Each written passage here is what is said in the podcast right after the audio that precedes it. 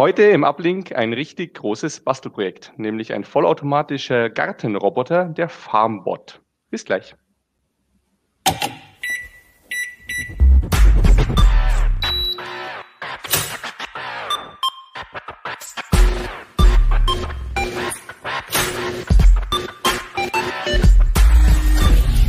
CT Uplink. Die heutige Sendung hat einen Sponsor. Dell Technologies Berater stehen Unternehmen zur Seite und bieten kostenlose, kompetente Beratung telefonisch oder per Chat. Sie sind auf der Suche nach einer IT-Gesamtlösung, die auf Ihre Bedürfnisse zugeschnitten ist? Dell Technologies bietet alles an einem Ort, von der professionellen Beratung bis hin zur neuesten Technologie. Unsere Berater verstehen Ihre geschäftlichen IT-Herausforderungen und beraten Sie bei der Auswahl der richtigen Lösung, Produkte und Dienstleistungen. Infos unter dell.de slash kmu-beratung. Ja, hallo und herzlich willkommen beim Uplink. Ich bin Silvester Tremmel und heute geht es um Roboter und ums Gärtnern. Und weil ich nur wenig Ahnung von Robotern und praktisch keine Ahnung vom Gärtnern habe, habe ich mir Kollegen eingeladen, die da sehr viel bewanderter sind. Vielleicht stellt ihr euch einfach mal der Reihe nach vor. Im Uhrzeigersinn, Sven, fang mal an. Ja, Sven bin ich, äh, Ressort Mobiles und Gadgets und von den Gadgets halt auch im Gardening unterwegs und halt auch im eigenen Garten mit allerlei Zeugs beschäftigt immer. Ich bin Pina Merkert und in meinem Garten steht jetzt der Farmbot, beziehungsweise eigentlich im Garten meiner Mutter. Die können wir später auch noch kurz befragen, wie sie das findet. Ich bin Jan Mahn aus dem Ressort Systeme und Sicherheit und ich habe im letzten Jahr im doch zu einer sehr ungünstigen Jahreszeit mit Pina zusammen angefangen, diesen Farmbot im Garten aufzubauen. Oktober, oder? Oktober oder November, es war nicht so die. Es war auf jeden Fall regnerisch und eher kalt. Also das klingt schon so, als gäbe es da wertvolle Erfahrungen zu berichten. Ähm, aber vielleicht erzählt ihr erstmal, ähm, also für Leute, die das nicht kennen, was ist denn der Farmbot für ein Teil? Ist das äh, also ein Androide, der dann in meinem Garten rumwatschelt? Nee, also Roboter ist eigentlich im, im weiteren Sinne, also eher im, im Sinne von Industrieroboter gedacht. Also wer sich auf der Hannover Messe auskennt, würde sagen, ja klar, ein Roboter. Wer mehr Filme guckt, würde sagen, das kann doch kein Roboter sein. Das Ding sieht eigentlich aus wie eine Portalfräse. Vielleicht haben manche im, im Kopf, wie sowas aussieht. Also im Prinzip, das ist ein Hochbeet, also so ein, so ein Kasten mit Erde drin.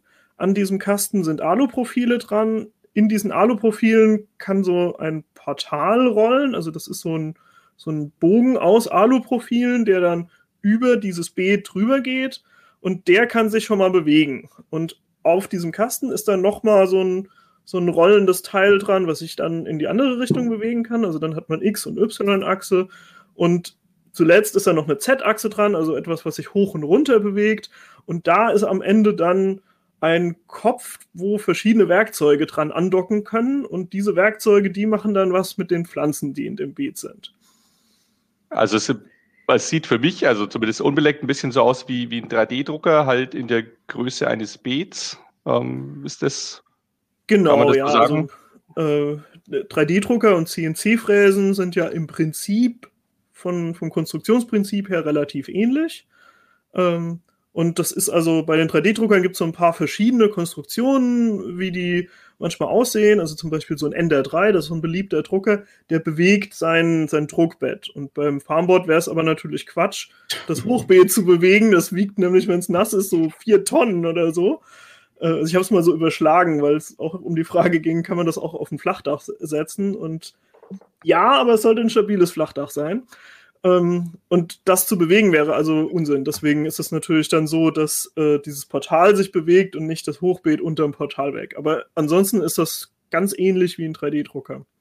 Es gibt und auch also, zu den Komponenten durchaus Parallelen zwischen 3D. Also wer schon mal einen 3D-Drucker gebaut hat, der wird beim Bau des Farmbots einfach Komponenten wiedererkennen. Die Motoren sind eine Nummer größer, aber es gibt Motoren, ähnliche Schrittmotoren wie am 3D-Drucker. Es gibt eine Steuerungsplatine und Kabel dahin und eine Kabelführung sind sehr ähnliche Probleme und sehr, sehr ähnliche Komponenten. Und so Laufrollen und ähm, Schleppketten und sowas kennt man auch aus dem Bereich 3D-Druckerbau. Ja, die Motoren sind ein bisschen länger, weil da noch ein Drehencoder drauf ist. Also die können auch messen, wie weit sie sich gedreht haben. Das machen die 3D-Drucker normal nicht, weil bei einem 3D-Drucker ist die Chance, dass ich irgendwas blockiert nicht groß. Aber beim Farmboard kann es halt immer sein, dass irgendein Käfer auf so eine Schiene draufklettert und dann überfahren wird und dann kann das auch mal klemmen. Das erkennt er dann und äh, meldet, wenn es gar nicht geht, weiter oder probiert es einfach nochmal. Ähm, also kam jetzt erstaunlich wenig vor. Ich habe gedacht, in dem Pro Punkt gibt es mehr Probleme, aber bisher hatte ich nur einmal einen Käfer überfahren, der dann tatsächlich dann die, die Maschine blockiert hat. Und, und wie viele Käfer hast du überfahren, die die Maschine nicht blockiert haben?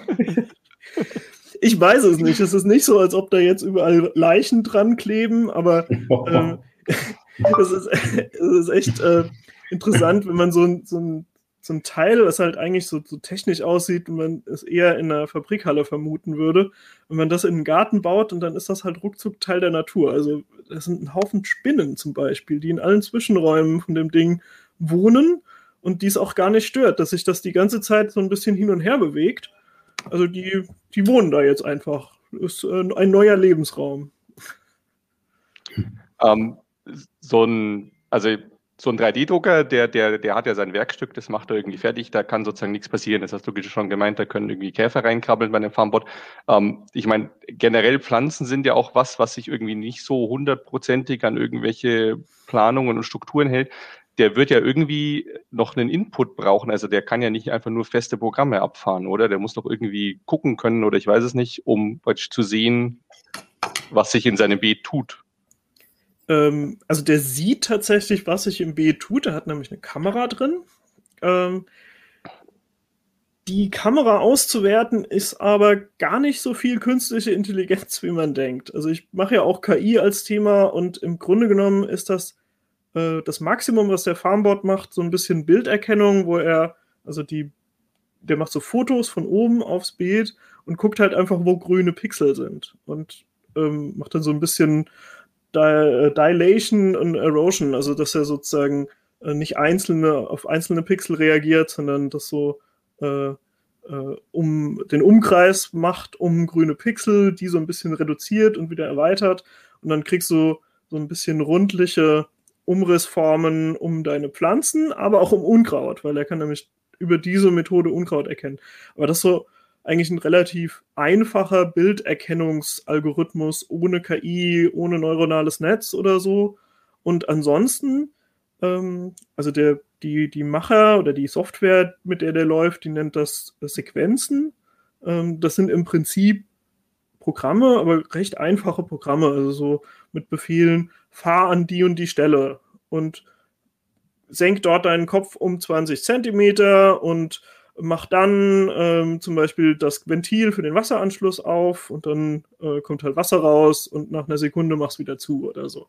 Also es ist wirklich äh, wie bei ganz klassischen Programmen definiert ganz exakt, was er tun soll und wenn man den Farmbot benutzen will, dann muss man auch so ein bisschen äh, ja so ein Programmierer-Mindset haben. Also man muss sich genau überlegen, was für einzelne Aktionen der, der Bot halt machen soll und äh, muss das sehr exakt definieren. Man muss aber nicht äh, programmieren im klassischen Sinne, dass man also Quellcode tippt, sondern das ist so ein Webinterface, wo man ähm, ja so Blöcke reinzieht. Ja, das sind also Pastellfarben, also gibt es dann blaue Blöcke für Bewegungen, gelbe Blöcke, um irgendwelche Messwerte aufzunehmen. Also zum Beispiel kann man auch Bodenfeuchte messen. Und ähm, die kann man einfach so hintereinander setzen, diese Blöcke. Also es ist ein bisschen wie ein Kochrezept zusammensetzen, aber halt auf dem Formalitätsniveau wie eine Programmiersprache. Ähm, du hast gemeint, der ist also mit künstlicher Intelligenz oder so ist nicht so viel her, das ist eher recht simpel. Was ist denn da überhaupt an, an Rechenhardware drin? Ne? Also was, was hat der so für eine Rechenleistung und ähm, ja. Ja, der ist das größte Raspi-Projekt des letzten Jahres. Also es ist, ein, ein Raspi 3 drin, gar nicht der neueste, sondern der, der ältere noch, aber das reicht völlig. Ähm, das Webinterface kommt auch nicht vom Raspi selber, sondern der äh, kommuniziert per MQTT. MQTT äh, hatten wir schon öfters mal im Zusammenhang mit Smart Home erwähnt. Das ist da so ein Protokoll, kommt aber eigentlich aus der Richtung Industrie.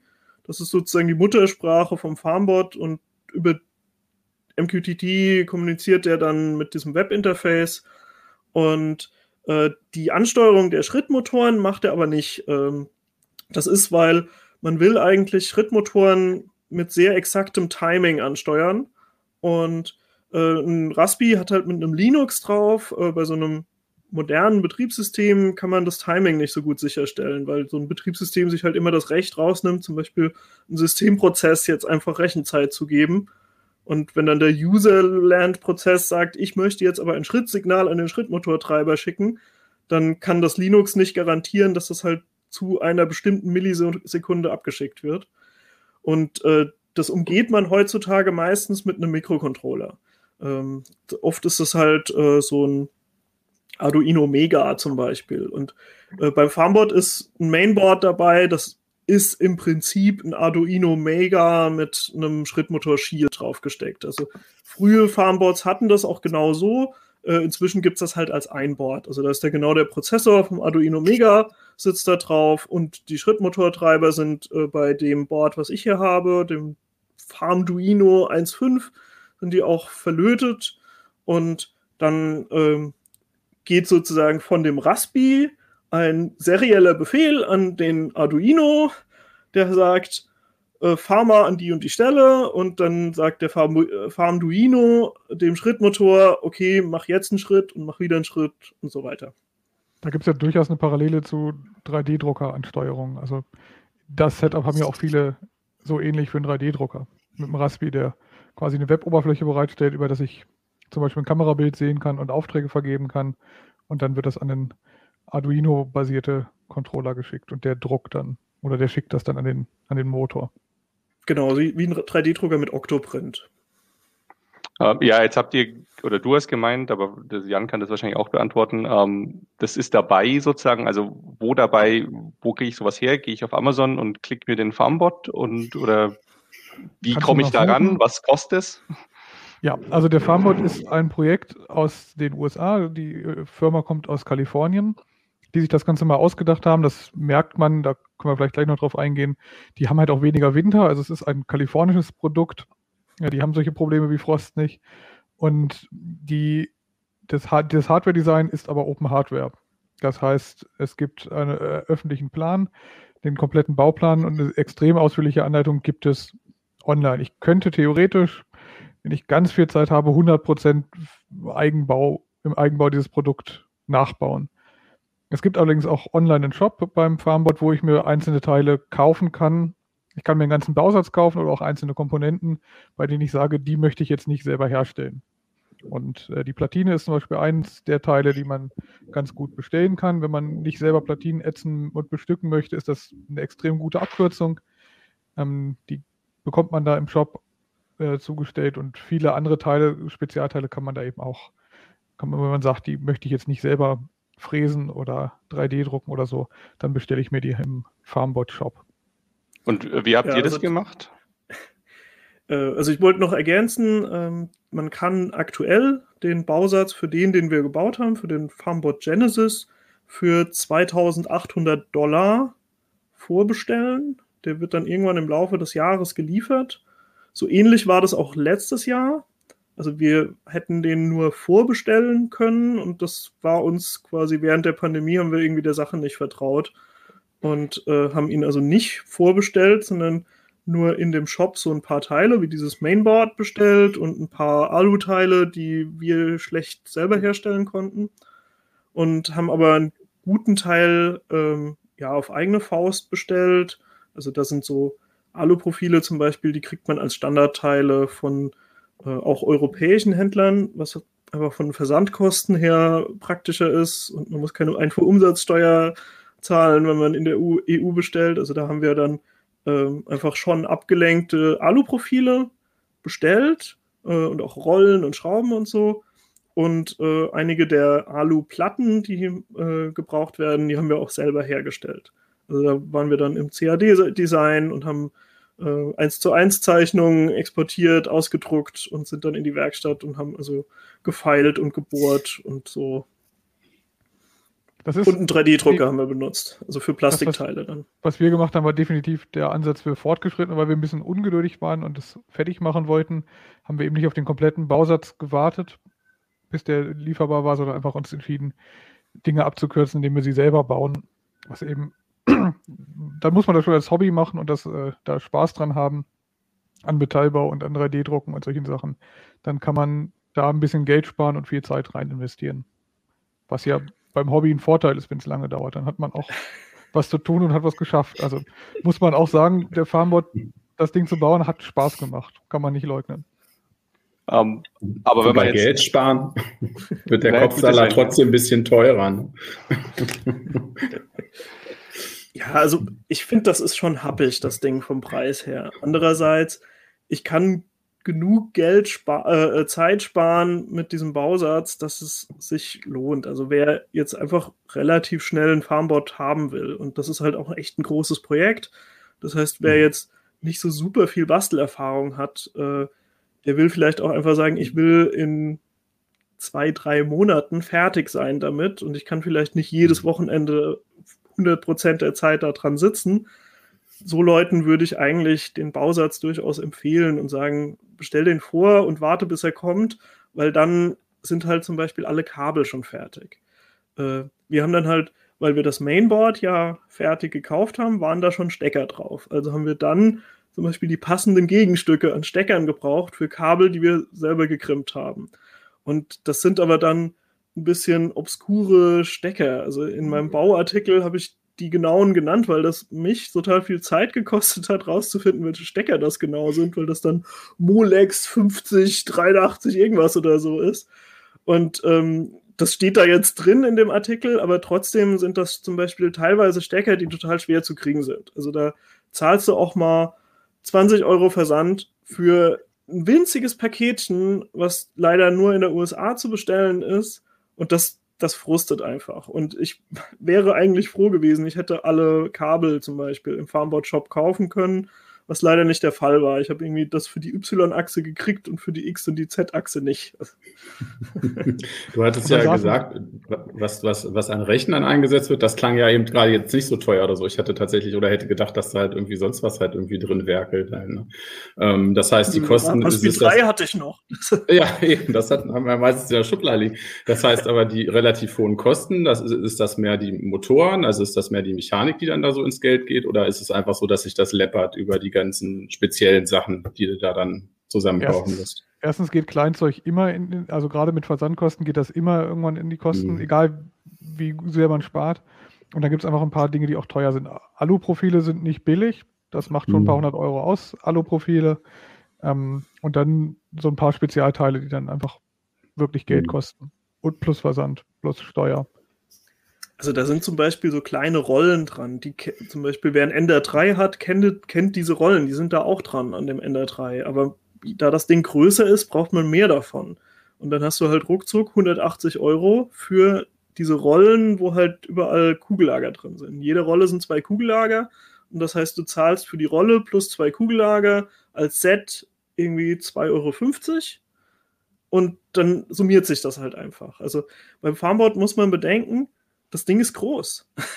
Eine Menge Dinge kriege ich mit überschaubaren Kosten gebaut, aber wenn ich halt ein Alu-Profil habe, äh, zum Beispiel für die, für die X-Achse, das sind vier Alu-Profile, a anderthalb Meter. Und ja, das ist halt einfach allein ein Kostenfaktor wegen der Menge an Alu. Und es ist noch nicht einmal, also es gibt noch eine größere Version von dem Bot, oder? Ja, es gibt den XL der ist doppelt so breit und doppelt so tief. Weizenanbau ist dann. Also theoretisch sind da der Fantasie keine Grenzen gesetzt, wenn man den beliebig groß bauen möchte. Ähm, das geht, wenn man das Hardware-Design da hat, vor sich hat und man möchte damit industriell ein ganzes Gewächshaus bewirtschaften, das kann man sicherlich hochskalieren. Ähm, irgendwann ist dann halt die Frage, ob das noch sinnvoll und spaßig ist. Ja, ihr, ihr könnt ja mal später noch meine Mutter fragen, ähm, wie die Diskussion zwischen uns beiden, ob XL oder nicht. Also ihr hattet das, das vor. Dann, dann fragen wir der den mal schnell. Ich habe ne? hab drüber nachgedacht, weil der XL, der ist natürlich dann, also du, du hast schon mehr Kosten zum Beispiel für die Alu-Profile, aber es sind ja nur die Profile, also alle Motoren und so weiter sind die gleichen. Das heißt, äh, im Prinzip zahlst du pro Quadratmeter natürlich weniger bei dem XL. Und äh, du musst aber den Platz dafür haben. Also man muss halt tatsächlich dann drei mal sechs Meter Platz im Garten haben. Also viele Gärten geben das gar nicht her, dass man so viel rechteckiges Stück Beet überhaupt irgendwo anlegen kann. Und man muss ja bedenken, also das ist ja ein Hochbeet dann und äh, du willst da ja irgendwie noch drankommen. Und bei drei Meter Breite kann ich mich nicht mehr drüber beugen und in der Mitte irgendwas machen. Also du musst eigentlich dir dann einen Weg bauen in dem Hochbeet, um in dem Hochbeet laufen zu können. Äh, Im Farmboard Forum habe ich gesehen, dass es da ganz coole Lösungen gibt, also wo Leute sich irgendwie so eine kleine Treppe gebaut haben, um ins Hochbeet reinzukommen. Und dann lagen halt so Bretter als Gehweg in der Mitte so T-förmig drin. Dann kommt man von dort aus halt überall wieder dran. Aber äh, dann ist es nicht mehr gut für den Rücken. also ein Hochbeet ist halt praktisch, weil du kannst halt im Stehen dran arbeiten, musst nicht so in die Hocke gehen. Ähm, warum muss das überhaupt ein Hochbeet sein? Ähm, also kann ich das Ding nicht sozusagen auf den Boden stellen? Im Prinzip schon. Also äh, die, die Konstrukteure sehen ein Hochbeet vor. Äh, also das ist auch Teil der Anleitung sozusagen. Das ist aber nicht sehr hoch. Also die nehmen sozusagen einen Kasten aus Brettern und wenn du einfach so ein 30 Zentimeter breites Brett nimmst und das als Höhe fürs Hochbeten, dann reicht das. Weil an diesem Brett kannst du dann die Schienen anschrauben, beziehungsweise bei einem Farmbot Express, der rollt sogar einfach nur auf diesem Holz. Und dann würdest du den einfach direkt auf dem Holz rollen lassen. Ähm, die haben auch für so einen ganz riesen Farmbot, der glaube ich 10 Meter lang ist, da gibt es Bilder von der Farmbot-Webseite, wo so äh, ja im Prinzip betonierte kleine Fundamente sind, wo dann die Befestigungen für die Aluschienen drin sind. Also man kann auch ohne Hochbeet das bauen. Ich glaube, dass man aber nicht wirklich Arbeit spart damit. Äh, das ist also eher was für Leute, die dann sagen, nee, ich will, für mich wirkt das solider, wenn ich ein Betonfundament habe das geht auch, aber ähm, zum Beispiel, äh, ich habe jetzt bei dem hier äh, mit meiner Mutter besprochen, dass wir das eigentlich gut finden, wenn es höher ist. Also bei uns ist das auch so 80 Zentimeter hoch, das Hochbeet. Das heißt, man kann halt im Stehen zum Beispiel jäten, weil man muss immer mal wieder auch per Hand jäten. Und ähm, hat das halt darüber auch ein bisschen besser im Blick. Und wir konnten noch einen Schneckenzaun unten anschrauben. Das ist dann auch so, wenn man halt ein Schneckenproblem auf dem Garten, äh, also im Garten hat, dann ist es ganz cool, sowas machen zu können. Und das geht halt nur, wenn man die nötige Höhe hat, dass da noch ein Schneckenzaun hinpasst. Also mit Schneckenzaun würde ich sagen, braucht man mindestens 40 Zentimeter Höhe. Es klingt aber, also auch sozusagen, wenn ich sage, na gut, ich kaufe mir das Kit und so, das ist ja immer noch ein Bausatz. Ähm, also ich, ich äh, muss trotzdem, es klingt so, als müsste ich ordentlich basteln. Ähm, und ich kann sozusagen nur entscheiden, ob ich noch mehr basteln will. Ähm, ich weiß nicht, vielleicht, Sven, tue ich dir da Unrecht, aber also meine Einschätzung von dir. rein, Silvester, alles in Ich, ich, ich impliziere einfach gar nichts. Ich frage einfach, ob du nee, weißt, genau. ähm, ob es auch Lösungen gibt, ähm, äh, also mehr so die, diese Apple-Variante, ich kaufe mir halt ein Teil und das stelle ich dann dahin. Ähm, das kommt sozusagen in einem großen äh, Kasten und dann funktioniert's. Ne? Weiß genau, mit dem passenden Logo drauf, kostet natürlich 8000 Euro und, genau, ja. und hat aber App-Steuerung und Sprachbedienung. Ja. Nein, also wüsste ich jetzt tatsächlich auch nicht. Ne? Also tatsächlich gab es mal so, so Ansätze auch von so Gartengeschichten. Das war dann aber immer eher das Thema, ne? ich äh, habe einen Topf Basilikum, der so auf dem Küchentresen neben mir steht, ne? der dann irgendwie mit so einem eine Haube noch uh, um abgeriegelt ist und dann habe ich halt eine App und oder es hatte hier, ich glaube Bosch war das sogar mal, die hatten versucht mal so Saatgutkapselsystem, also so ähnlich wie nach diesem Kaffeemodell, ne? du hast einen Automaten, dann haust du diese Saatgutkapseln da rein und dann wächst immer was äh, automatisch, ohne dass ich was machen muss. Aber das war's dann auch schon. Ne? Ansonsten in der Dimension so richtig mit Anpflanzen und, und Ernten, das wird ja dann auch noch spannend, also deshalb finde ich das Projekt natürlich auch spannend, weil am Ende ist natürlich auch interessant, ob man nochmal einen Salat dann irgendwie ernten kann oder ob du das selber machen musst oder ob das die Maschine macht. Kommen wir vielleicht auch noch zu. Sowas gibt es nicht tatsächlich, dass da große Pflanzen rauskommen. Also das System, was Sven meinte mit, mit dieser Beleuchtung und diesen, diesen Saatkapseln, das kenne ich, habe ich auch im Einsatz. Gibt es die noch? App, ah, das gibt okay. es noch. Es gibt auch eine App zu, aber das ist wieder so ein Produkt aus der Reihe und jetzt brauchen wir noch eine App und jetzt programmieren wir noch eine App. Genau. Die, die das, ist so wie, also wirklich, da hat man sich eine App so etwas zu etwas entwickelt, was eigentlich schon fertig war. Also das Ding an sich Deshalb haben wir es auch nicht getestet. Genau, also ne, weil im Prinzip gab es da nichts. Das war im, ja.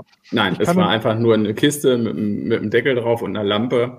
und, und du App, haust halt das Saatgut da rein. Ja. In der App sage ich, an, an diesem Tag habe ich was ausgepflanzt und dann kann ich, gibt es einen Zähler, es gibt wirklich originalen Zähler, der sagt mir, seit 30 Tagen habe ich meinen Salat und dann kann ich das mit. Herzlichen Glückwunsch. Das ist alles. Dafür hat jemand eine App entwickelt. Und ja, aber es braucht, es braucht eine App. Das ist halt so. Ne? Also es gab früher mal Zeiten, jetzt mal muss ich ja mal in, in die Vergangenheit greifen, Yakumo, eine Billigmarke, die es mal gab, nicht mehr gibt. Und die, die hatten aber einen ganz tollen Chef, der hat immer super witzige Reden gehalten. Und damals hat er mal irgendwann gesagt, Consumer Electronic hat immer eine Infrarotfernbedienung dabei. Und das war so cool, weil egal, was wir getestet haben, es war immer diese Infrarotfernbedienung. Ob du die nun brauchtest oder nicht, hat man gesagt, ja, ist doch fürs Notebook, das sich doch davor. Und der hat immer gesagt, egal, wenn Sie Consumer Electronic dann muss eine Infrarotfernbedienung dabei liegen, schmeiß die Leute weg, alles egal. Und da muss ich mal so dran denken, ne, weil dann ohne App geht's halt nicht. Ne? Also wenn, wenn, ne, wenn das ab einem gewissen Preispunkt oder wenn es halt von der Marke ist, dann muss da halt eine App dazu, egal ob man sowas macht oder nicht. Aber ich glaube, im Kern sind diese Produkte auch tatsächlich, ich glaube, viele Hersteller, also um jetzt mal vielleicht auch mal zu gucken, ne, warum ist denn das so? Ähm, die, die, die Unwägbarkeiten gerade im Umgang mit der Natur sind, glaube ich, den Herstellern einfach zu groß. Das heißt, dass die Möglichkeit zu versagen, die potenzieren sich halt in so einem Umfeld. Und ich glaube, da haben die, lassen viele Hersteller die Finger von. Das, und das ist, glaube ich, schon der Grund, weshalb wir relativ wenig derart komplexe Gartenprodukte da in freier Wildbahn sehen. Also ich glaube, ähm, Gärtnern ist ja an sich einfach sowieso ein sehr manuelles Hobby. Also wer ohne Technik gärtnert, macht ja sowieso auch vieles handwerklich gewissermaßen. Und ähm, die, die Hersteller treten immer an, äh, Sachen bequemer und einfacher und automatischer zu machen, damit du auch nicht mehr so viel wissen musst. Aber eigentlich haben ja alle Smart Garden Produkte irgendwie noch so einen manuellen Anteil. Also ich glaube, was ganz gut eigentlich inzwischen funktioniert, sind die Rasenmäherroboter, aber da muss man oft irgendwie so Begrenzungen in den ba Boden einhauen. Äh, also da ist auch so ein gewisser Anteil an äh, selber machen quasi dabei. Und äh, zum Beispiel dieses Gardena Bewässerungssystem, was meines Wissens nach so das bekannt oder das verbreitetste ist, wenn man halt irgendwie smart bewässern will, da musst du ja auch total viel selber machen. Also das ist ja eigentlich auch nur so eine Art Bausatz, weil du dann die ganzen Rohre legen musst und so weiter. Und die Komponenten gibt es dann zwar alle von Gardena, sie machen dir es ein bisschen einfacher, das auszuwählen, aber im Grunde genommen bist du ein halber Klempner, bis das steht. Ähm, da, jetzt habe ich zwei Fragen dazu, aber vielleicht erstmal die eine, wie ist es beim, beim Farmbot? Also welche, ich meine, die Bastelei haben wir jetzt, aber angenommen, ich habe das Ding, das steht. Ähm, welche Schritte kann der dann mir abnehmen und welche muss ich nach wie vor selber machen? Also du hast schon gesagt, er kann jäten, äh, bewässern kann er offensichtlich auch ich habe zum Beispiel nicht verstanden, also ich habe auch deinen Artikel mir natürlich angeschaut, wie der sät. Also der hat ja so eine Spitze, mit der er irgendwie halt in den Boden stochern kann, um da was anzupflanzen. Aber also wo kriegt er das, kriegt er das Saatgut überhaupt her? Ähm, also das ist so ein bisschen ein Schwachpunkt, muss ich sagen. Ich habe es nämlich nicht ordentlich getestet. Ähm, das hat aber einen Grund. Also ich kann, ich kann erklären, warum. Ähm, der sät eigentlich, indem er eine Vakuumpumpe dabei hat. Also in der Nähe von diesem Kopf ist so eine Pumpe, die einen Unterdruck erzeugen kann. Diese Unterdruckleitung, das ist ein Schlauch, der auch an dieses Tool-Mount geht und es gibt ein Tool, was also auch so magnetisch andockt, was dann diesen Unterdruck über eine Kanüle weitergeben kann. Und das Säen funktioniert im Prinzip so, du hast so einen Trichter quasi, den du in so eine Toolbay schiebst, machst dort dein Saatgut rein, der Farmbot fährt dahin, geht mit seiner Kanüle, fährt er da rein, saugt dann mit dieser Vakuumpumpe, weil er die einschaltet, saugt er ein einzelnes Samenkorn an, fährt wieder hoch, fährt an die Stelle, wo er säen will und drückt es dann natürlich genau so tief in den Boden, wie du willst. Also du kannst die Bodenhöhe halt ausmessen. Das ist bei mir zum Beispiel ziemlich genau 50 Zentimeter. Dann kannst du halt sagen, fahr jetzt 52 Zentimeter tief und dann ist halt das Saatgut genau zwei Zentimeter im Boden, exakt an einer bestimmten Stelle. Also ich weiß dann auch, wo das sprießen müsste. Ich dachte 52 Zentimeter tief. Das hätte ich gesagt. Ja, also 52 Zentimeter vom Nullpunkt aus, also 50 Zentimeter Luft plus zwei Zentimeter Boden. Aber diese Information, diese Information, dass er weiß, wo, das, wo du etwas gepflanzt hast, ist ja auch durchaus wichtig, wenn ich dann die die Workflows später einrichtet. Dann kann ich nämlich genau sagen, die Pflanze habe ich, den Salat habe ich an der Stelle gepflanzt und genau an der Stelle möchte ich ihn jetzt auch gegossen haben. Das Wobei das sagt mir jetzt ja schon wieder, dass das durchaus dann auch ein bisschen technisch als gedacht ist, ne? Weil wenn ich jetzt halt den Referenzpunkt Null dann vom Boden immer habe, es kann, also Erde ist ja durchaus mal so, dass so ein Hügel da liegt oder ne, es ist ja nicht immer alles homogen ja. wie, wie im CAD-Programm. Also das, Und deswegen das heißt, er, er, hämmert das aber auf 52, egal, dann lässt das in der Luft fallen oder er ja. drückt es halt irgendwie fünf Zentimeter oder wenn meine Hand also, dazwischen ist, das frage ich jetzt nicht. Der Referenzpunkt ist ähm, der Referenzpunkt ist von oben gemessen, also vom, von der Oberkante vom Portal. Äh, und das heißt, ich kann zum Beispiel einfach ein Loch buddeln in meinem Hochbeet und dann ist der Boden natürlich tiefer. Und dann würde das auch bedeuten, dass die Sähnadel im Moment äh, im, eventuell noch in der Luft hängt und der Bot halt denkt, er würde das säen und dann fällt die halt einfach runter. Und ich hatte auch schon so Stellen, also zum Beispiel einmal hat es nicht geklappt, die die Gießkanne sozusagen zu laden und dann kam halt einfach so ein Wasserstrahl raus, anstatt das so über viele Löcher wie halt so eine Tülle von der Gießkanne zu verteilen. Und dieser Wasserstrahl hat natürlich im Hochbeet überall dort ein Loch in den Boden gebuddelt, wo, wo das aufgetroffen ist. Und dann hatte ich halt überall irgendwie so zwei Zentimeter tiefe Löcher im Beet. Ähm, sowas kann natürlich passieren. Das, das war ein bisschen doof. Ich habe dann meine Sequenz angepasst. Seitdem ist das auch nicht mehr passiert, aber ähm, musste dann erstmal per Hand halt die Löcher wieder zubuddeln. Ähm, also es klingt aber auch schon so, ich meine, du hast vorhin gesagt, er hat eine Kamera, aber sonderlich viel Sensorik hat der sozusagen nicht. Also der merkt nicht, dass er sein Gießtool gar nicht dran hat und der, der merkt nicht sozusagen, wo ist die Erde und praktisch wann habe ich Bodenkontakt. Also die Gießsache war tatsächlich ein bisschen mein Fehler, weil meine Sequenz nicht äh, perfekt war, weil er kann es merken. Also er hat ähm, der, an, an den Tools sind so Kontakte dran und da gibt es einen Kontakt, der einfach auf Masse verbunden wird, wenn das Tool dran ist. Also ich kann tatsächlich sozusagen einen Digitalpin von dem Arduino überprüfen und wenn der auf 0 ist, weiß ich, dass da ein Tool dranhängt. Und wenn er auf 1 ist, weiß ich, da hängt keins dran. Und ähm, als zweiten tatsächlichen Sensor gibt es halt auch noch einen Bodenfeuchte-Sensor. Das ist also auch ein Tool und da wird einfach ein analoger Wert, also mit dem Analog-Digitalwandler von dem äh, Arduino wird dann analoger Wert gemessen und dann kann man halt anhand von einer bestimmten Bodenfeuchte entscheiden, ob man jetzt gießen möchte oder nicht. Das funktioniert auch ganz gut. Und ansonsten ist der einzige Sensor eben diese Kamera und äh, da kommt halt, also die, diese Farmboard-Oberfläche, die bringt halt diese Unkrauterkennungsautomatik mit. Also das, was ich vorhin erklärt hatte mit den grünen Pixeln, das ist im Prinzip diese Unkrauterkennung, weil er dann einfach, er weiß ja, wo die Pflanzen sind, die ich haben wollte, die ich eingesät habe, äh, und sagt dann, wenn an der Stelle, beziehungsweise in einem gewissen Umkreis grüne Pixel sind, dann sind das die guten, die gehören zu der Pflanze. Und wenn irgendwo zwischendrin welche auftauchen, dann ist das wohl Unkraut. Und äh, er kann aber zum Beispiel nicht alles davon jäten, weil er dann äh, einen Sicherheitsabstand hält. Natürlich. Also der will wie, dann halt. Wie jätet nicht... der denn überhaupt? Ähm, wie muss ich mir das vorstellen? Also das Jäh-Tool ist, äh, die Tools, die sind alle, die haben so, ein, so einen Puck, der ist etwa so groß wie so ein Eishockey-Puck. Und äh, die, der hat oben Magnete, damit hält der an dem Tool-Mount. Da sind dann auch die Kontakte dran und die Anschlüsse für Wasser und Vakuum. Und an der Unterseite ist dann halt irgendwas dran. Und äh, bei dem Jäh-Tool sind da so Messer quasi aus Kunststoff. Also gibt es in verschiedenen Breiten. Ich habe welche, die sind äh, etwa einen Zentimeter breit.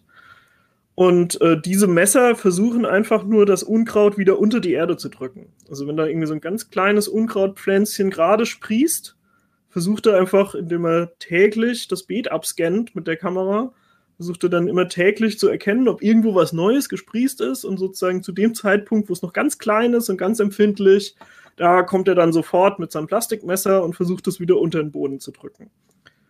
Und das geht so mäßig, ehrlich gesagt. Also äh, prinzipiell funktioniert's. Äh, der kann Unkräuter erkennen. Äh, wenn man aber das Beet ziemlich voll plant, was ich natürlich gemacht habe, dann sind ein Haufen der Stellen, wo Unkraut kommt, zu nah an einer Nutzpflanze, sodass du es nicht riskieren kannst, dort zu jäten. Und wenn dann doch mal eine in einem Zwischenraum ist, habe ich das Problem, hier im, am Grundstück ist Lehmboden. Lehmboden ist super klebrig, insbesondere wenn man ihn regelmäßig gießt. Und ähm, dann, also dieses Jähtool hatte erst vier Messer und dann ist das regelmäßig im Boden einfach stecken geblieben. Und ich habe da als Mensch richtig. Kraft gebraucht, um es dann wieder rauszuziehen, sodass ich dann auch irgendwie Verständnis hatte, dass der Bot das dort dann im Boden verloren hat. Und ähm, ich habe dann im Endeffekt alle bis auf ein Messer abgeschraubt. Und jetzt hat er nur noch so einen Zahn quasi in der Mitte, der so fünf Zentimeter nach unten steht. Und mit dem stochert er dann rum und ich fahre dann halt entsprechend häufiger mit, meiner, mit meinem Programm hoch und runter und stochere an so ein paar Stellen um, die, um den Punkt, wo er das Unkraut gefunden hat. Und ich habe schon das Gefühl, dass das funktionieren kann, also dass man einem Unkraut so ein bisschen zu Leibe rückt. Ähm, ich glaube aber, es bleibt schon, also die meisten Unkräuter muss man immer noch per Hand jäten. Das ist so meine bisherige Erfahrung. Allerdings ist es noch früh im Jahr, das heißt, wir haben jetzt hier noch nicht so, so wahnsinnig viel Unkrauterfahrung. Okay, man wird sehen. ähm, wie ist es denn? Ist das Teil erweiterbar? Ähm, also angenommen, ich würde jetzt gerne mir einen Taster irgendwie basteln, der halt einfach guckt, naja, wo, wo ist denn der Boden? Ähm, könnte ich mir sowas basteln? Ähm, oder handle ich mir dann noch mehr Scherereien ein? Ähm, also, um die Bodenhöhe auszumessen, gibt es tatsächlich äh, eine Sequenz, die die Kamera benutzt. Also die, die Kamera fährt dann so ein kleines Stück rüber und macht jeweils an beiden Stellen ein Bild und dann kannst du halt, wenn du bestimmte Features in den Bildern wiedererkennst, kannst du irgendwie die, Bodenvoll, äh, die mhm. Bodenhöhe ausmessen. Äh, das schien mir einigermaßen gut zu funktionieren. Das geht aber natürlich nur dort, wo du freie Sicht auf den Boden hast. Das heißt, wenn das Beet bepflanzt ist, dann funktioniert es nicht mehr richtig. Ähm, und die Bodenhöhe ändert sich in der Praxis auch nicht wirklich viel. Also eigentlich kann man auch einfach einmal hingehen. Äh, man will das ja eh eben haben. Das heißt, man macht dann sein Beet schön eben, misst einmal mit einem Meter aus. Es geht wesentlich schneller als die Kamera in den richtigen. Also die Kamera ist so ein bisschen wählerisch, was äh, die Lichtverhältnisse angeht. Wenn es zu hell ist, macht meine Kamera hier keine guten Bilder. Das ist so eine Endoskopkamera, die ist eigentlich für Kanäle oder so, so Kanalrohre gedacht. Und äh, anscheinend geht die Automatik von dieser Kamera davon aus, dass es relativ dunkel sein müsste. Und wenn es dann erstaunlich hell ist, zum Beispiel wenn die Sonne scheint, dann ist das alles total überstrahlt. Das ist also wirklich nicht nutzbar.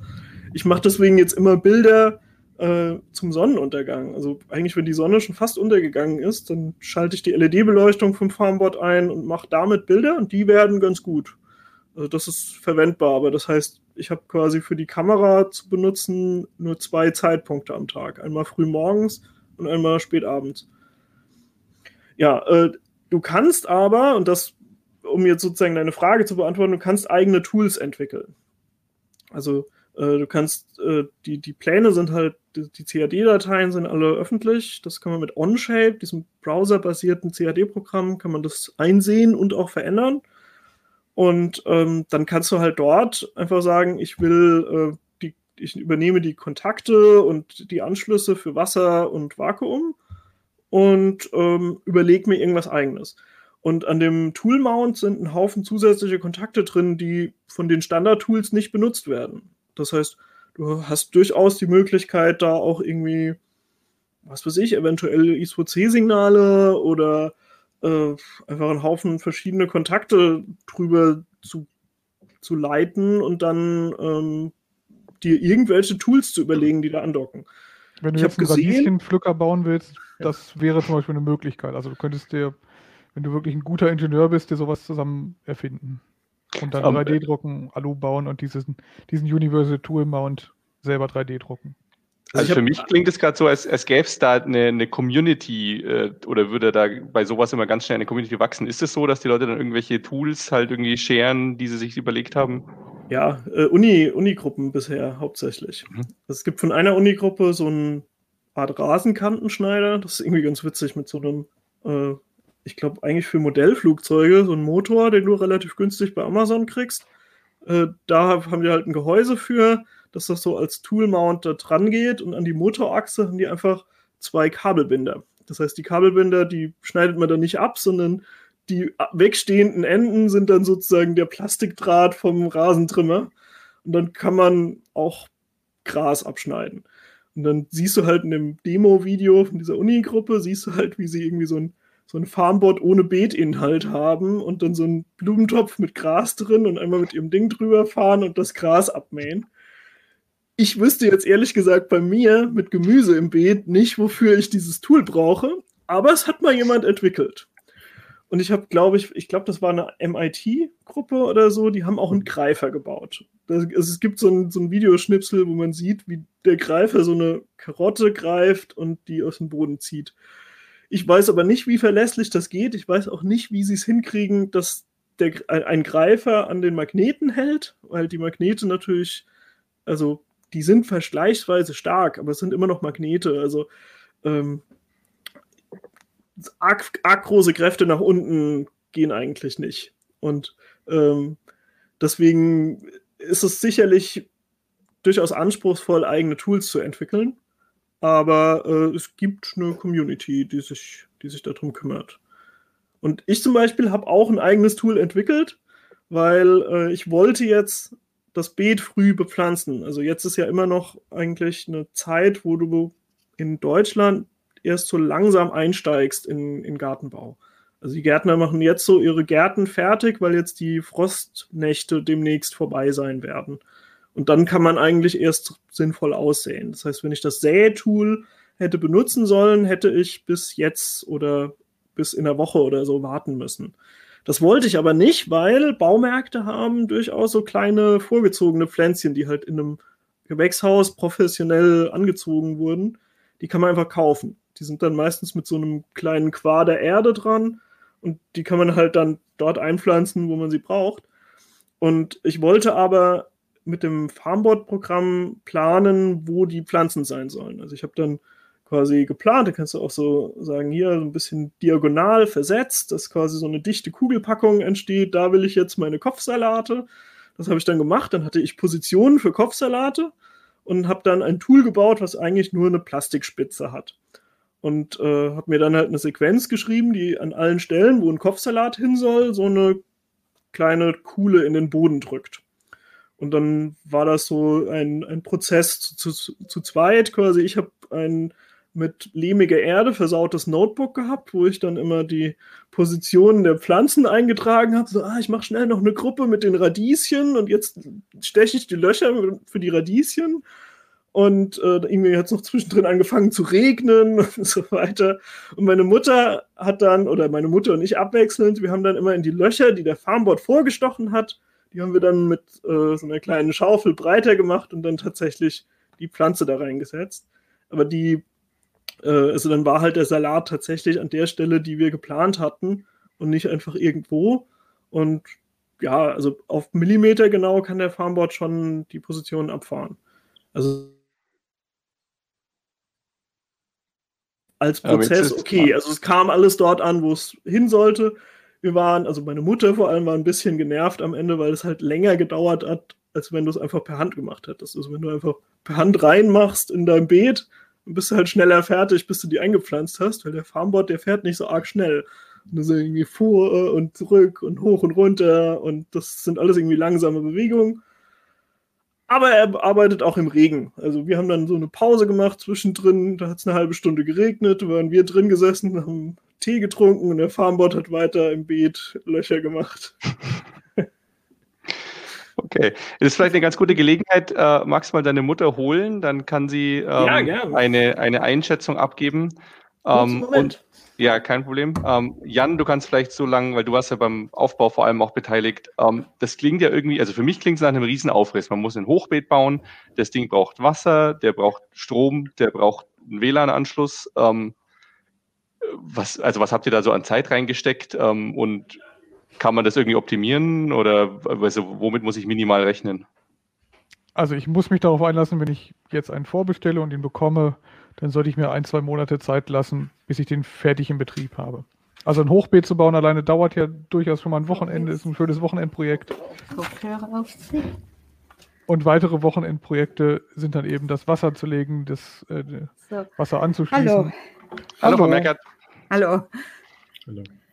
Eine Sekunde, Jan erzählt gerade noch, wie, wie schlimm der Aufbau war.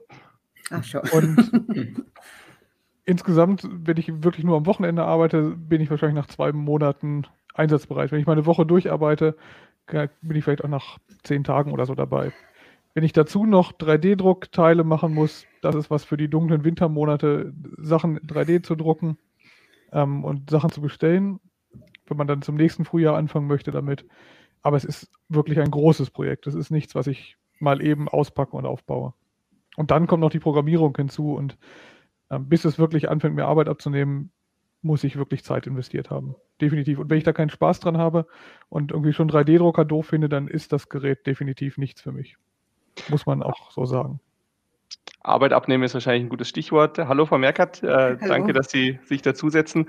Ähm, was ist denn so Ihre Einschätzung? Ähm, also, oder was halten Sie vom Farmboard? Ja? Ähm, ist das was, womit Sie sich anfreunden können? Ist das was, was Pina halt gemacht hat, weil Pina gerne Roboter baut und ähm, ansonsten hat es aber keinen Nutzen? Also generell muss ich sagen, ich habe mich einfach gefreut, dass ich jetzt mal ein Projekt mit meiner Tochter zusammen machen kann. Das war, war eine schöne Sache. Und normalerweise ist so, so der Garten mein Metier gewesen in der Familie. Und jetzt konnte ich mal mein Hobby sozusagen mit meiner Tochter teilen. Das war einfach eine schöne Erfahrung. Ähm, der Farmbot selbst, ähm, ja gut, er gießt, er jätet, er hat auch uns festgelegt, wo wir die Pflanzen hinsetzen sollen. Das war alles ganz, ganz schön. Aber ähm, manchmal habe ich mich schon äh, etwas genervt gefühlt, wenn er einfach zu umständlich war oder äh, zu langsam. Ich hätte also gern mal auch einfach eine Kanne Wasser äh, an die Pflänzchen da dran gegossen und so musste ich halt schön warten. Auf der anderen Seite muss ich auch sagen, die Pflänzchen sind gewachsen und ich habe kein einziges Mal gegossen. Und insofern, also der, der Anfang war jetzt mal gemacht. Ähm, ich denke, wir zurzeit ist, weil es noch so kalt ist, ähm, ja, macht es uns viel Arbeit, aber das würde einem Handgärtner genauso viel Arbeit machen, weil wir es jeden Abend abdecken müssen. Und das mhm. wäre ja, wenn wir das per Hand machen würden, genauso. Der Frost ist halt das Problem. Aber ähm, ja, ich denke, zurzeit sollten wir es einfach mal ja, so beobachten, wie es weitergeht. Wo ich, sich, gar, also, wo, wo, ich ihm, ja, wo ich ihm gar nicht traue, ist beim Jäten. Ich denke, ähm, zurzeit ist auch noch, noch nicht viel Unkraut, Unkraut äh, rausgekommen, aber ähm, ich glaube, durch dieses Runterdrücken, da kann man das Unkraut nicht so richtig aus, ausmerzen. Aber äh, wir müssen es mal sehen. Ähm, haben, ja, haben Sie sich bitte. selber die Programmierung schon ein bisschen angeschaut, ähm, wie man sozusagen im Zweifelsfall dem was beibringen würde oder wenn er irgendeinen Fehler macht, das korrigieren würde? Ja, also ich möchte mich jetzt nicht da so sehr, allzu sehr in die Technik reinarbeiten. Das möchte ich schon gerne der Pina überlassen. Aber ich habe mir mal angeschaut, ja, wie das so im Prinzip äh, geht. Und äh, ich würde schon, schon gerne, ähm, ja, wissen, wie kann ich zum Beispiel die Gießzeiten verändern oder äh, wie kann ich äh, ihn äh, anhalten, wenn er irgendwas macht, was jetzt Unsinn ist. Und ich denke, ganz wichtig ist der Ausknopf, der Notausknopf, dass ich, dass ich weiß, wo das ist. Also Aber der, hat, möchte, der hat einen Notausknopf. Ja, ah. einen roten Knopf. ja. Gut, ich denke, der, ähm, die große Zeit des Farmbots kommt vielleicht im Sommer, wenn, wenn man jeden Tag gießen muss. Und da erhoffe ich mir, dass ich vielleicht auch mal ein paar Tage einfach wegfahren kann, ohne dann die Nachbarn bemühen zu müssen zum Gießen. Und das dürfte dann wirklich der, der große Vorteil sein, dass man auch mal einfach weggehen kann. Das glaube ich, dass das auch funktioniert. Äh, wir müssen halt jetzt unsere Erfahrungen machen. Ja, aber es klingt ja. zumindest nicht ganz schlecht. Ne? Ja, eigentlich. ja. Ich finde das ähm, sehr spannend tatsächlich auch, was Sie erzählt haben, weil viele Sachen davon erinnern mich so an andere, also, also auch an andere Erfahrungen mit Robotern. Also äh, ich hatte mal aufgeschrieben, dass ne, schafft der das überhaupt mit diesem Unkrautjäten? Ähm, mhm. Ich erinnere mich noch, als ich meinen ersten Rasenmäher losgeschickt habe, ne, nachdem ich jahrelang mit dem Benziner halt über dieses 2400 Quadratmeter Grundstück geklettert bin. Ja. Und dann schmeißt man so diese Maschine dahin und die fing dann so an, so raspel, raspel, raspel und tuckerte da so weg. Und ich dachte mhm. so, na ja, das kann ja was werden. Ne? Schafft das Ding nie. Was man an der Stelle manchmal unterschätzt, ist halt, wie geduldig die Technik ja dann auch ist. Ne? Der ist halt einfach die ganze Zeit dann rumgefahren, irgendwie nach zwei Tagen. Und dann dachte man so, oh, okay, ne, hier tut sich doch was. Sowas könnte ich mir vorstellen, dass das zum Beispiel bei dieser Unkraut jede Geschichte auch passiert, ne? wo man sonst eigentlich immer nur einmal so eingreift als Mensch und eine Sache mhm. richtig gründlich macht ist die Technik eher dabei, das immer wieder zu machen und sie ermüdet halt nicht. Ne? Das heißt, ja, sobald er da einen Pixel äh, sieht, dann wird das halt irgendwie weggemacht und vielleicht kommt er am Ende doch irgendwie zum Ziel. Das finde ich sehr spannend. Oder auch das andere, was Sie gesagt hatten, so manchmal stört er jetzt, ne, wenn ich, äh, ne, ich mache was, also so Interaktion mit den Maschinen ist ja, ja auch mal so ein Thema. Ne? Wir hatten, ja. ich hatte mit meiner Mutter zum Beispiel mal vor diesem Thermomix irgendwie gehockt. Ne? Und die fand das äh, irgendwie schon ein Graus, äh, eben mit so einer Maschine dann interagieren zu müssen. Jetzt macht die Maschine was und die sagt mir jetzt irgendwie ne, zwei Minuten warten, es rattert, ich sitze wieder mhm. davor, mhm. dann muss ich wieder einen Knopf drücken und kann nicht das machen, was ich sonst mache. Ne? Das sind ja alles sehr, sehr spannende Erfahrungen auf jeden Fall. Tolles Projekt.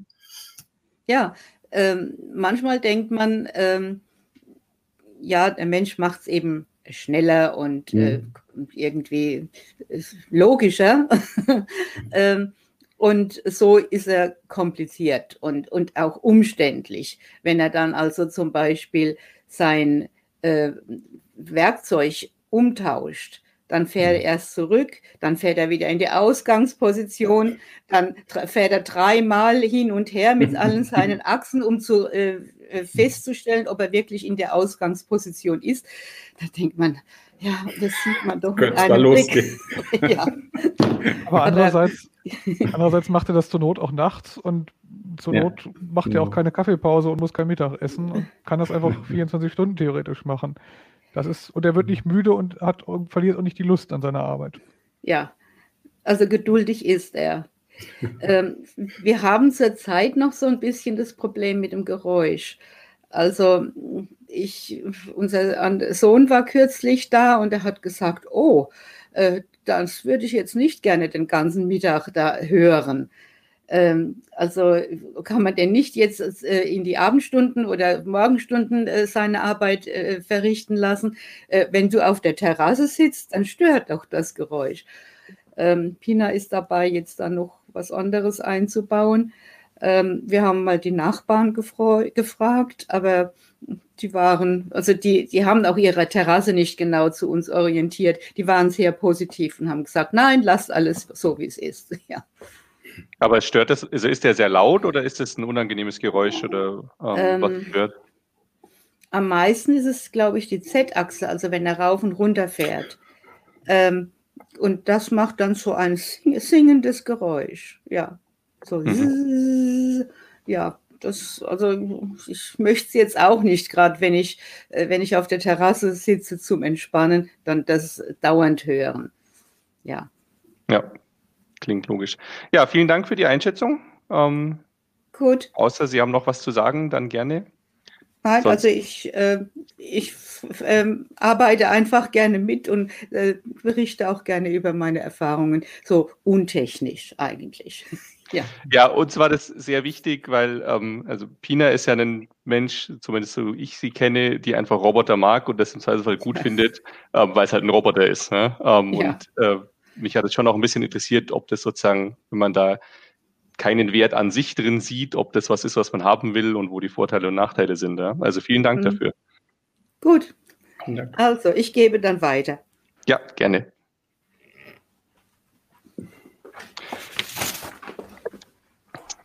Ähm, Pina hat es vorhin schon angesprochen, Sven, so ein mhm. Bewässerungssystem. Ähm, mhm. Also weil das ist natürlich auch was, äh, wenn man sozusagen schon irgendwie Strom in den Garten legt und Wasser in den Garten legt und so, kann man vielleicht auch gleich einen größeren Aufriss machen. Ähm, hast du Erfahrungen mit so, also der Hauptvorteil, den ich jetzt zumindest von Pinas Mutter gehört habe, war, naja, der gießt halt regelmäßig. Ähm, ja, und das könnte ja. im Sommer schon ganz toll werden. Ne? Ähm, Das, das zumindest eine, da gibt es ja auch Alternativen, oder? Genau, das ist zumindest eines der Felder, wo man auch heutzutage schon zum Thema smarter Garten halt irgendwie ein bisschen was machen kann. Ne?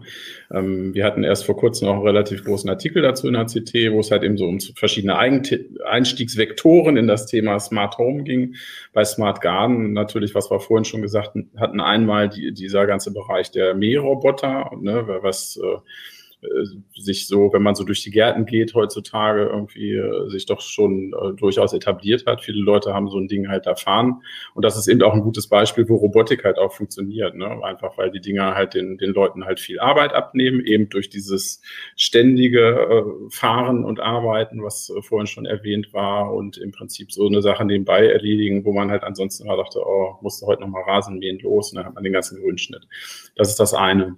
Das andere, wo durchaus auch was zu machen machen ist, äh, ist, ist eben im Bereich Bewässerung. Aber Pina hat es auch da schon gesagt, am Ende entsteht der Aufwand da eigentlich weniger durch den, durch den technischen Teil oder durch, durch Installation von Steuerung etc., sondern die eigentliche Wasserinstallation ist das, was, äh, was eigentlich da Zeit und, und Aufwand kostet. Und eben die Frage, äh, wie, wie schick soll es denn sein? Also wie verdeckt soll quasi die, die Wasserzuführung sein in meinem Garten? Und dann kommst du da natürlich auch in dieselben Probleme, dass wir halt nicht in Kalifornien leben. Das heißt, das muss irgendwie alles noch frost, frostsicher sein. Ne? Also du, du bist dann schon mit Erdarbeiten beschäftigt und schon musst ein gewisses Maß an Planung da halt irgendwie auch haben und auch an Gartenplanung, weil am Ende muss man ja schon wissen, an welchen Stellen braucht man wie viel Wasser und wie bringt man es dann am, am besten hin. Wenn diese Leitungen da sind, ja, gibt es verschiedene kommerzielle Systeme, ne, was vorhin schon genannt wurde. Gardena, das liegt natürlich auch daran, dass die im Prinzip schon aus einer halbautomatisierten Vergangenheit halt kommen, weil so einfache, ich sag mal, Zeitschaltuhren, die einfach so ein Wasserventil an- und ausgemacht haben, die gab es halt irgendwie schon immer. Ne? Und nun ist es halt heute so, eine App gehört auch dazu, wie wir gelernt haben. Ne, die sind dann heutzutage connected. Und mit App Leider machen viele von den Systemen immer noch kaum mehr als eine Zeitschaltuhr, muss man halt irgendwie auch sagen. Ähm, ne, Gardena hat jetzt nochmal in puncto Sensorik irgendwie nachgelegt. Das ist natürlich, äh, da sollte es ja eigentlich anfangen, clever zu werden, dass ich eben nicht dann gieße, unbedingt, wenn sowieso der Wolkenbruch halt in der nächsten Stunde halt irgendwie einsetzt. Ne? Und äh, da ist, ist sicherlich auch äh, der, der spannende Teil dieses, dieses Themas halt irgendwie auch versteckt. Ne? Dann, dann könnte ich nämlich im Vergleich zu einer vollautomatisierten Bewässerung, die einfach immer nur drüber kippt, eben das auch wirklich ein bisschen gezielter machen und punktueller machen. Aber man muss sagen, dass äh, die Komplettsysteme, die man da kauft, äh, weit hinter diesen ganzen Bastelprojekten eigentlich momentan hinten dran stehen. Also da sind die Hersteller tatsächlich nicht besonders schnell, solche Geschichten zu implementieren. Ich habe ja mal die Bastellösung, genau, genau, die Bastellösung ist Open Sprinkler. Hm. Das ist, wie der Name schon sagt, irgendwie ein Open Source Projekt. Das gibt es auch als Raspi-Variante. Es gibt auch eine Variante mit dem ESP als eher fertige Lösung. Und Open Sprinkler richtet sich auf der einen Seite an Bastler, auf der anderen Seite aber auch durchaus an Menschen mit anderen Problemen, nämlich mit wirklich großen Garten- und Parkanlagen. Also professionelle äh, Gärtner oder Gartenbaubetriebe, die sowas dann dem Kunden quasi einbauen. Das gibt es durchaus auch. Und wenn man wirklich das Luxusproblem hat, dass man irgendwie 3000 Quadratmeter Parkrasen, der auch wirklich schön sein soll, bewässern muss, dann ist sowas echt eine sinnvolle Sache, weil Open Sprinkler kann zum Beispiel auch Wetter-APIs abrufen, kann Bodenfeuchte messen und hat dann verschiedene Programme und es gibt eine riesige Community. Ich habe mich da auch nur so zum Teil eingearbeitet und habe danach noch Kritik von Lesern gekriegt. Es gibt auch noch Profis in der Szene, die dann sagen, diese amerikanischen Modelle, die funktionieren alle nicht, man braucht ein ganz anderes Wettermodell und es gibt eine ganze Wissenschaft, die sich damit beschäftigt, wie man Rasen optimal bewässert. Mhm. Ähm, das kann man durchaus maximal optimieren, um den, jeden Tropfen Wasser irgendwie perfekt unterzubringen, aber vielen geht es auch einfach vorwiegend darum, dass sie eine Möglichkeit haben, ein Backup mal zwei Wochen in Urlaub zu fahren im August. Und ohne dass der Rasen danach weiß ist oder gelblich oder so. Deswegen, also gerade dieses Urlaubsbackup ist einfach für viele ein Argument, in den ganzen Bereich einzusteigen. Wenn man jetzt nochmal am Ende. Wobei viele natürlich die Wasserrechnung von 2500 Euro mehr scheuen als den gelben Rasen am Urlaubsende. Das, das kommt immer darauf an. Schlimme Sachen welches, passiert. Was man so für, für Wasserversorgung hat. Also wenn man, wenn man einen eigenen Brunnen Stimmt, hat und das ja, in der Region geht, das ist was anderes. Ja, geht zum Beispiel bei unserem Farmboard-Projekt nicht, weil es doch am, am Hang liegt und es kein Grundwasser in der Nähe ist. Mhm. Wenn man äh, Brunnenwasser hat, dann hat man das Problem nicht, dass man zu viel gießt. Das kostet am Ende nur Strom für die Pumpe im Keller. Wobei man sagen muss, dass der Farmbot wirklich extrem effizient gießt. Also meine Mutter und ich sind uns sicher, dass wenn wir per Hand gießen würden, würden wir mehr Wasser verbrauchen als so. Das reicht aber. Also wir gießen jetzt einfach weniger das Unkraut, weil das halt so äh, langsam und exakt ist. Ähm, was ich irgendwie eine interessante Sache fand, also als Jan kam, um mit mir gemeinsam den, den Farmbot aufzubauen, da haben wir ungefähr die Hälfte der Zeit, also so anderthalb Tage, haben wir tatsächlich an dem Farmbot geschraubt. Aber die andere Hälfte, weitere anderthalb Tage, haben wir eigentlich nur Wasseranschluss verlegt und Verrohrung gemacht. Weil ähm, der, also wir hatten eigentlich den Vorteil, dass meine Eltern vor 20 Jahren schon oder so mal in den Garten rein einen Wasseranschluss und einen Stromanschluss gelegt hatten. Also es gab so einen Poller im Garten, an dem halt ein Wasserhahn dran war und eine Steckdose. Und dann haben wir gesagt, ja, wir zweigen dort ab und äh, legen das dann rüber zum Hochbeet vom Farmbot. Und dann war natürlich sofort die Idee da, ja, äh, wenn wir schon dabei sind, dann lohnt sich ja, jetzt ist ja alles offen, dann machen wir auch noch Vorarbeiten für Open Sprinkler.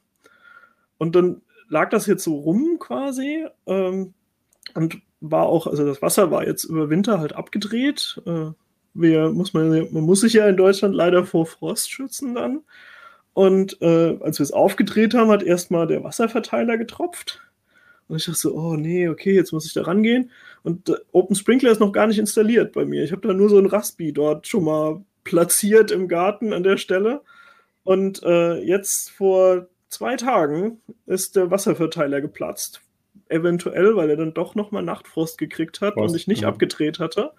Oder, also könnte ein Frostschaden sein, vielleicht auch irgendwas anderes. Auf jeden Fall, das, dieses Verteilerteil aus Messing, das war noch nie in Betrieb und jetzt ist es schon leckgeschlagen. Und ich musste irgendwie notfallmäßig da umbauen und dann war der Baumarkt zu und äh, ich habe dann irgendwie noch einen alten Wasserhahn gefunden, der jetzt so krumm, falsch rum dran geschraubt ist, aber wenigstens dicht hält. Und äh, das ist halt eigentlich die, die Arbeit dann. Also den, den Raspi einrichten kann im Prinzip jeder, aber äh, den Wasseranschluss dicht kriegen, da habe ich meine Probleme mit gehabt.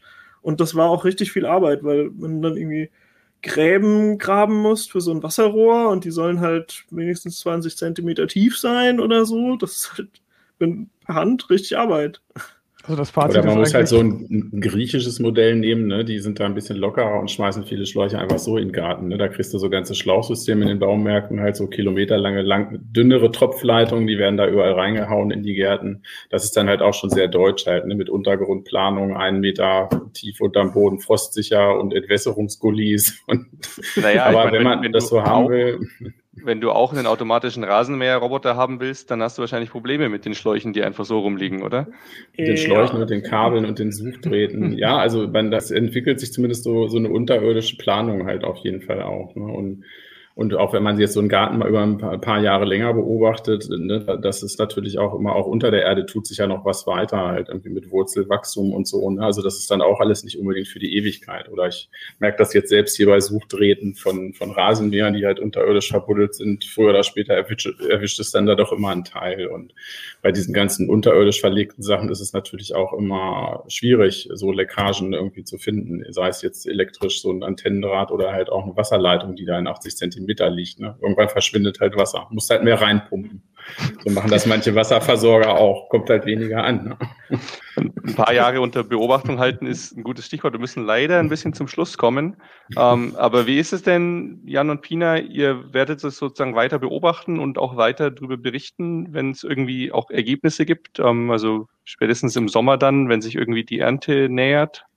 Oder ja, was also ist der Plan? So, ja. so, Richtung Herbst, denke ich, äh, werde ich zumindest einen, einen kleinen Artikel nochmal in die CT bringen. So, so, so war es jetzt nach einem Jahr Farmbot. Äh, einfach, weil ich finde das Ding deswegen interessant, weil es eine neue Art von Produkt ist. Also wir, wir, kennen diese Rasenmäherroboter, wir kennen die automatischen Bewässerungssysteme, aber das, was der Farmbot macht, ist irgendwie neu. Und ähm, das ist ja auch so ein bisschen interessant in die Richtung, hätten wir eigentlich gerne, dass irgendein Hersteller sich der Sache annimmt und zum Beispiel was liefert, was ich einfach nur auspacke, also was weniger ein Bastelprojekt ist und mehr ein Produkt? Oder ist das einfach so eine Frickelei für Leute, die Energieketten mögen? Und äh, das ist immer noch nicht so ganz geklärt für uns. Es geht im Moment tendenziell in die Richtung, dass er dann doch nützlich ist. Also so ein bisschen wie wenn man äh, vor ein paar Jahren schon in die Frühphase der Staubsaugerroboter eingestiegen ist, wo man ja auch sich nicht so sicher war, ob es nicht vielleicht doch schneller wäre, per Hand zu staubsaugen. Und ähm, da hat sich ja eigentlich so ergeben, dass man inzwischen relativ klar sagen kann, nee, die Roboter lohnen sich, die nehmen dir schon Arbeit ab und du kriegst auch was fürs Geld. Und ähm, da werden wir jetzt einfach im Herbst irgendwann mal berichten, ob jetzt die Ernte gut war ob er, oder ob der Farmboard irgendwie mal wegen einem Programmierfehler oder wegen einem Hardwareproblem zum Beispiel auch Gemüse kaputt gemacht hat oder so. Ähm, das ist nicht völlig unmöglich. Ähm, bisher sieht es gut aus. Das ist jetzt auch so mein, mein Zwischenfazit eigentlich, dass man ja, man hat eine andere Art von Arbeit. Man hat so ein bisschen Mechanikerarbeit, anstatt nur Gartenbau zu machen. Also wer das mag, wer sagt, ich würde gerne weniger Gartenbauarbeit haben und dafür ein bisschen mehr äh, rumklicken und äh, vielleicht mal irgendwie eine Blockade an einer Schiene auflösen oder einen Riemen neu spannen oder so. Ähm, das kann man machen. Also wer eigentlich so ein, so ein Technik-Nerd ist und weniger ein Gärtner, der kann quasi vielleicht das in eine positive Richtung entwickeln, wie das Gartenbau-Hobby jetzt für ihn so ist. Ähm, aber man spart halt nur begrenzt Zeit. Also ich würde sagen, man muss für zwei Teile Zeit, die man tatsächlich spart, muss man einen Teil wieder investieren, äh, wo man halt so Maintenance-Arbeit hat, wo man sich einfach irgendwie um den Farmbot kümmert. Äh, man muss aber nicht immer vor die Tür dafür. Also man kann dafür ein bisschen mehr drinnen machen.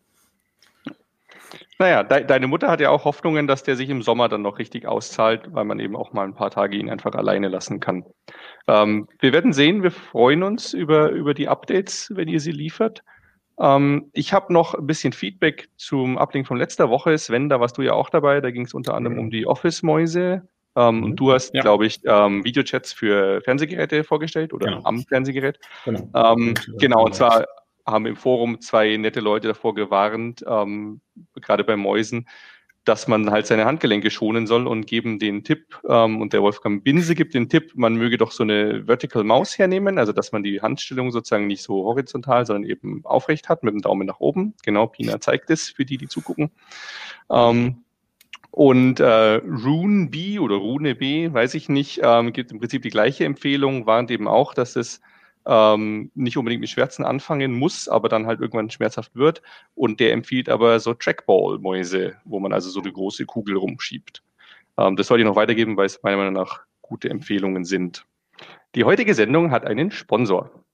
Dell Technologies Berater stehen Unternehmen zur Seite und bieten kostenlose, kompetente Beratung telefonisch oder per Chat. Sie sind auf der Suche nach einer IT-Gesamtlösung, die auf Ihre Bedürfnisse zugeschnitten ist? Dell Technologies bietet alles an einem Ort, von der professionellen Beratung bis hin zur neuesten Technologie. Unsere Berater verstehen Ihre geschäftlichen IT-Herausforderungen und beraten Sie bei der Auswahl der richtigen Lösung, Produkte und Dienstleistungen. Infos unter dell.de slash kmu-beratung. Ja, und ansonsten kann ich nur noch vielen Dank an euch sagen. Ich fand es super interessant ähm, und ich freue mich darauf zu hören, was der Farmbot so weitertreibt. Ich berichte. Wunderbar. Ciao, ciao. Tschüss. Ciao.